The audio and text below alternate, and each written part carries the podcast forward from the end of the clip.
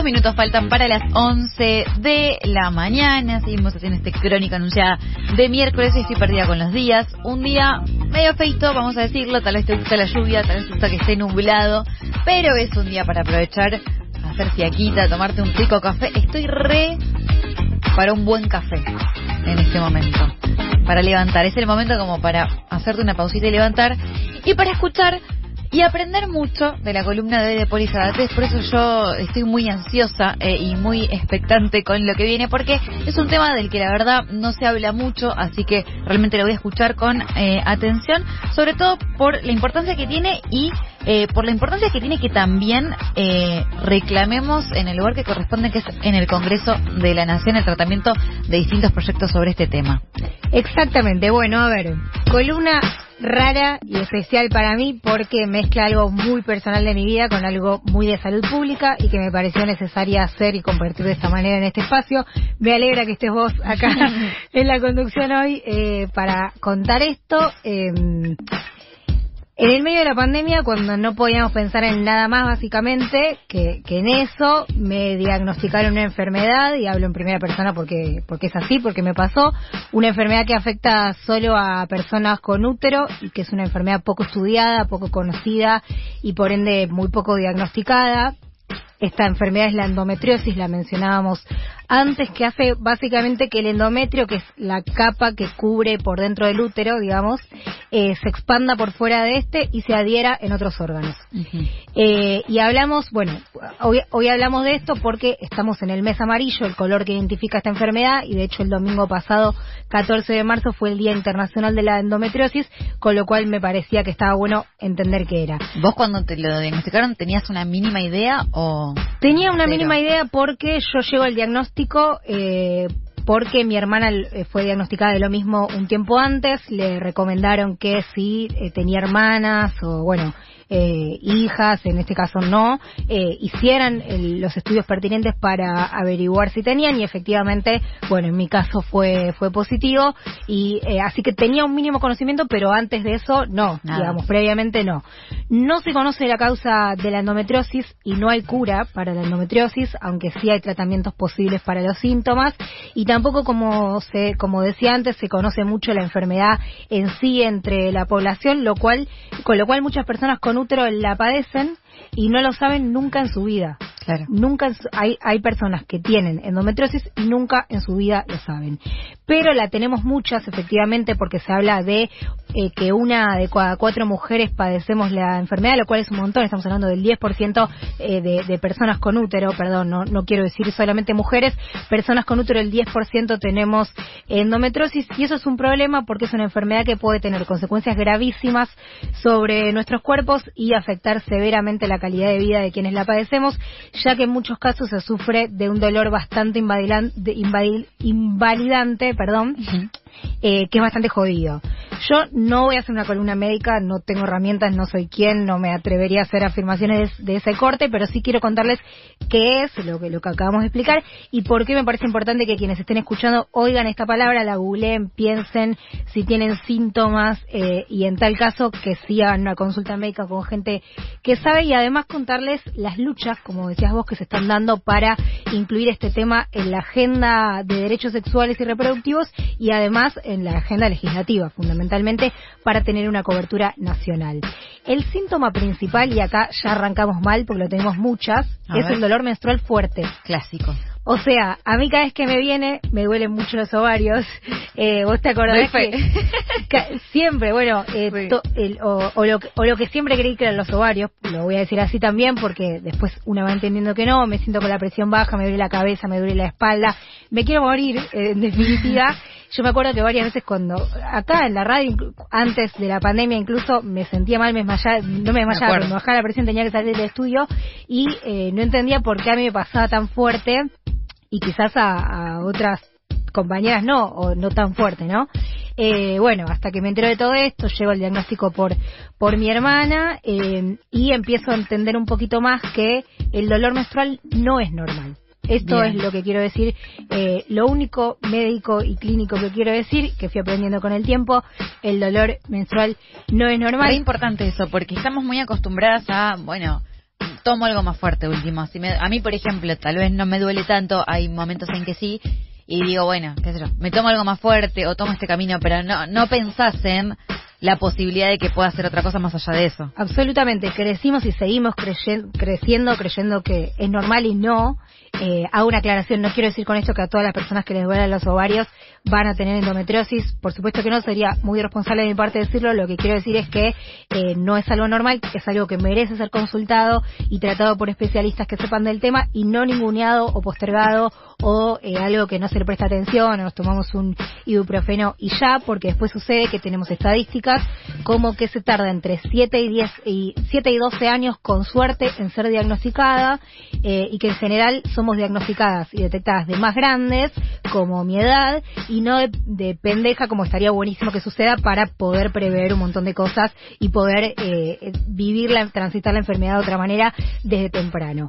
Pero como dije al principio, esta columna es sobre salud pública, no solamente sobre lo que me pasa a mí. Yo eh, me atreví a contar esto porque me parece que puede generar otra empatía y puede entrar de otra manera al tema. Creo que no podemos dar ninguna discusión colectiva hablando de, de, una misma, por supuesto. Así que convoqué a un par de personas que están muy en tema para que nos hablen de esto. Así que si les parece, arrancamos a escucharlas. La primera es muy especial. Ella es Elizabeth, es integrante de PAE, Pacientes Argentinas con Endometriosis, y es una de las tantas compañeras que vienen trabajando para que se sancione, una ley que obliga al Estado a desarrollar una política de salud pública, de difusión y sensibilización, de investigación para avanzar en estos tratamientos y de cobertura para quienes la sufrimos. Yo a Elizabeth la conocí el domingo en una movida que se hizo en el Congreso y anoche tuvo la, amabilidad y la generosidad de contarnos un pedacito de su historia para que entendamos por qué decimos que la endometriosis reduce la calidad de vida y por qué es necesaria una ley nacional sobre el tema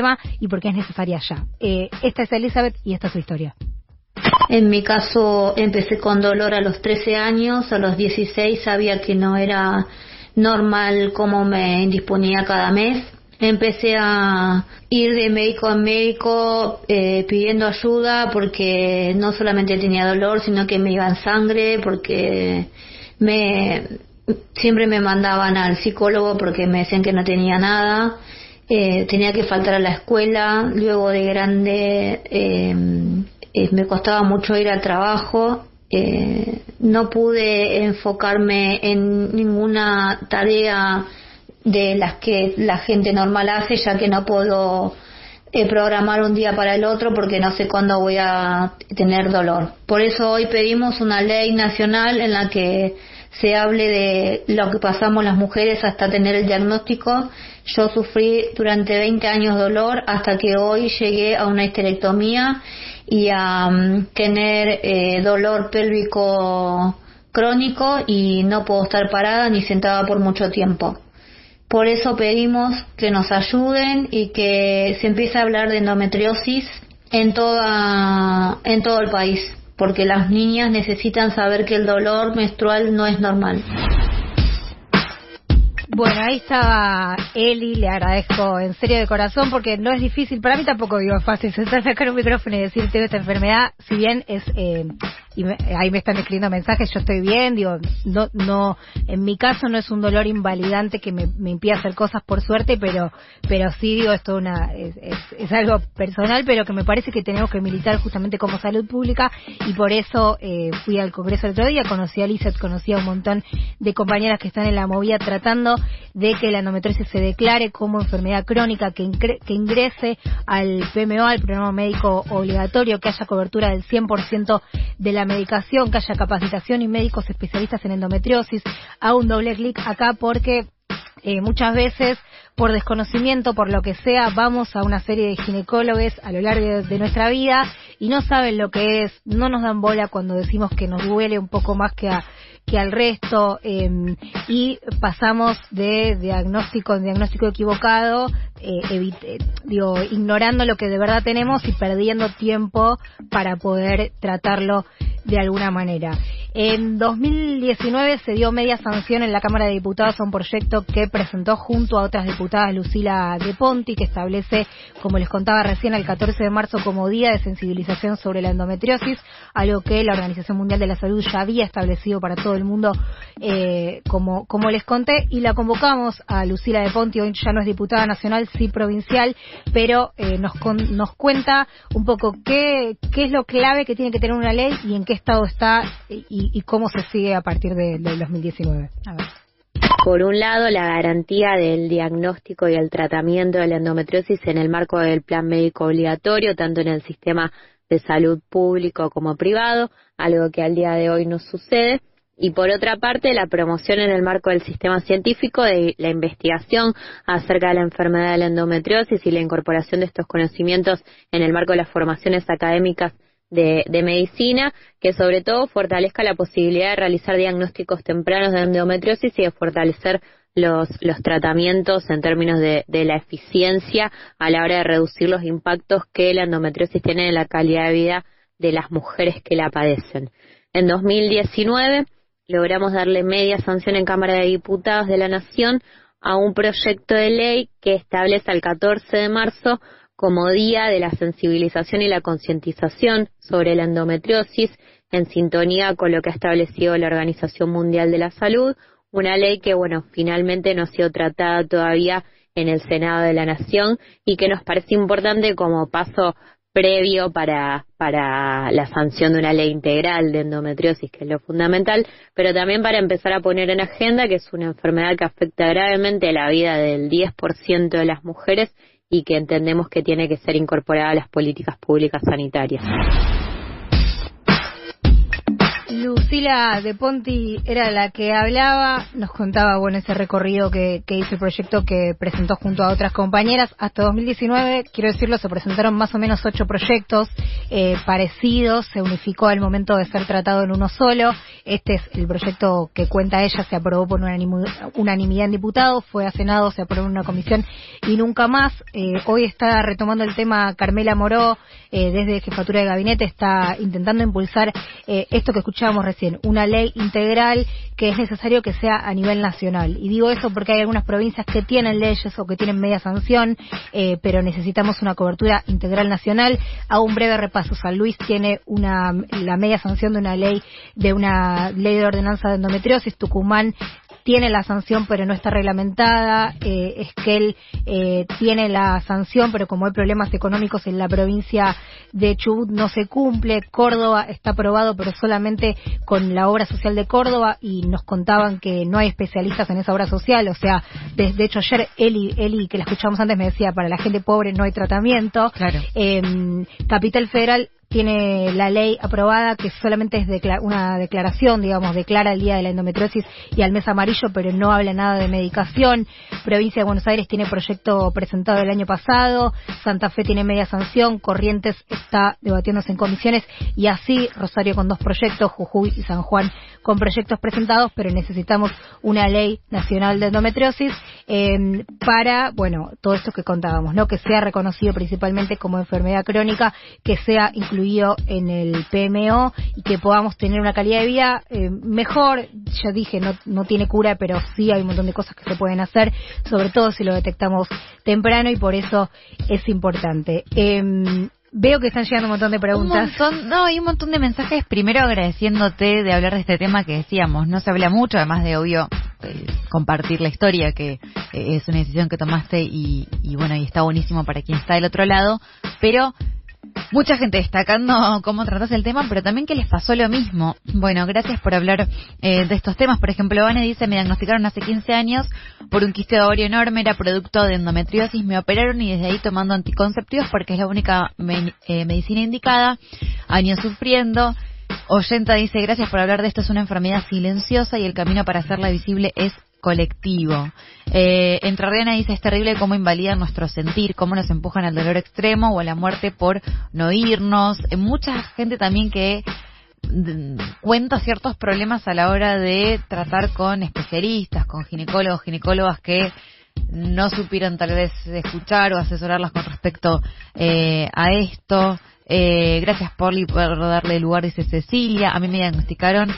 la enfermedad por pólipos, pero nunca me dijeron que podría llegar a afectar la fertilidad, cosa que sucede, ¿no? Que hay algo ahí, me parece, ¿no? Bueno, hay, sí, hay, hay con un la vínculo. práctica médica que Sí, eh, hay, hay mucho desconocimiento, lamentablemente. Eh, yo insisto, porque estoy leyendo algunos mensajes con preguntas, no me quiero meter en la cuestión médica porque, por ejemplo, me preguntan con qué estudios se detecta. Yo sé lo que me, me hicieron a mí, no sé cuál, Claro. no sé cuál, eh, y y no me atrevería a decir algo porque quiero ser responsable sobre todas las cosas en la cuestión médica. A mí me hicieron una ecografía, no me salió ahí y me hicieron un análisis de sangre especial con un índice específico que mide eso. eh, entre otras cosas, y ahí me saltó, eh, todavía estoy en proceso de estudios para identificar en qué lugares tengo foco, por, con lo cual no quiero, en serio, pero no, no de mala onda, sino por Sí, sí, sí, por responsabilidad, informativa, decir cosas así, eh, pero sí hay muchísimo desconocimiento, eh, hay una relación, eh, bueno, se habla un montón de la relación entre la endometriosis y la fertilidad o la infertilidad, eh, también hay algo de eso que, que se está estudiando mucho y que es una de las preocupaciones centrales para quienes desean eh, eh, ser madres en este caso, eh, pero bueno, son todos detalles que, digo, yo presento el tema y me parece que el aporte valioso que podemos hacer desde acá es contar que existe, co- contar que, somos muchas las que lo tenemos, o muchas, y, pocos o pocas las que sabemos efectivamente que esto es así, y presentar el escenario de pelea legislativa que se está dando para cumplir y, y tener garantizados nuestros derechos sexuales, reproductivos, sanitarios, etcétera. Después, la recomendación es consulta médica, por supuesto, que, que es con gente que sabe, con especialistas. En la página de PAES, que es Pacientes Argentinas con Endometriosis, hay algo que a mí me ayudó mucho, que es una lista de especialistas eh, a los que se puede consultar, a las que se puede consultar para, para, para ir a buscar el diagnóstico o ya con el diagnóstico, así que recomiendo que hagan eso y bueno, gracias a- por todos los mensajes que están llegando. Muchos, muchos mensajes agradeciendo la columna y también, bueno, gracias del otro lado por compartir sus experiencias. Hermosa y necesaria columna de Poli Sabatés. Crónica Anunciada.